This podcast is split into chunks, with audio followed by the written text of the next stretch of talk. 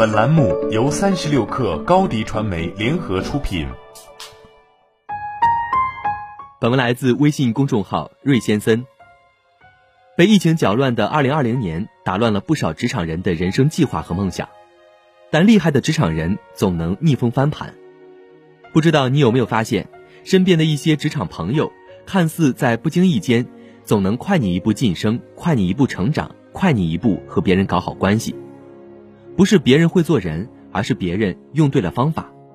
在这里和各位分享一下对职业生涯帮助最大的几个习惯，看着可能有点长，但用起来效果绝对不会太差，希望对你有所帮助。学会做会议纪要。如果你刚入职场，又没什么特殊技能，甚至长相也一般，建议每次和领导同事开会的时候，主动担任起记录会议纪要的角色。时间久了，你不仅是最会做会议纪要的那个人，更是对项目和进程最了解的那个人。我们在做运营岗的时候，每一次和外部部门开协商会议、申请资源的时候，都会自己主动做好会议纪要，也是每一次的会议纪要。让我对各部门的工作以及推进情况了然于心，对自己的领导做汇报时也更清晰明了。做会议纪要的好处有很多，在这里说两个重点：一个是统一共识，把当时的结论记录下来，立刻进行执行和推进；二是留存存档，防止推进过程中出现权责不清晰的地方进行取证。很多小伙伴都会有这样职场认知误区。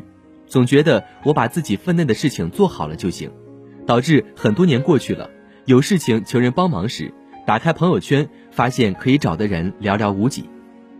其实，关于职场人脉和社交，不妨可以从以下几个点去开展：在职场直接让对方知道你是有价值的，并且这份价值对方是需要的。当你遇到地位悬殊的人，你可以判断对方的需求，通过他的职业经历。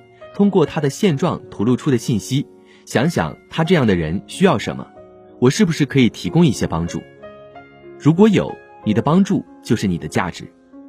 在社交中，最佳姿态就是不卑不亢，能提供正当的理由，有事说事，有价值上价值，被人拒绝的几率会大幅度降低，而姿态也会好看得多。没有人愿意和一个毫无关系、一副讨好面孔、不知居心的人来往。人在日常生活中，即便不打官司，也难免遇到要看合同这样专业性强的事。提供法律帮助，就是这位律师最直接能提供的价值。想想你的专业，你最擅长的事是什么？你有而别人没有的，就是你的价值。最好的社交工具，社交的本质是价值的等价交换。你想要别人帮你的同时，想想你能否为对方提供同等价值。最后。在这里，我想起了韩剧《卫生》的一句话：“卫生是个围棋术语，指未确定死活的棋局。”在今年，可能有很多人都被打乱人生计划，处在一个个卫生之中，但没有关系，这大概就是职场和棋局的相似之处。看似山穷水尽之处，总有一些方法能让你出奇制胜，找到人生的柳暗花明之时。而这些方法，也就是你多年如一日坚持和实践的职场好习惯。好了，本期节目就是这样，下期节目我们不见不散。欢迎添加小小客微信 xs 三六 kr，加入三十六氪粉丝群。做淘宝短视频就找高迪传媒，详询高迪传媒微信公众号。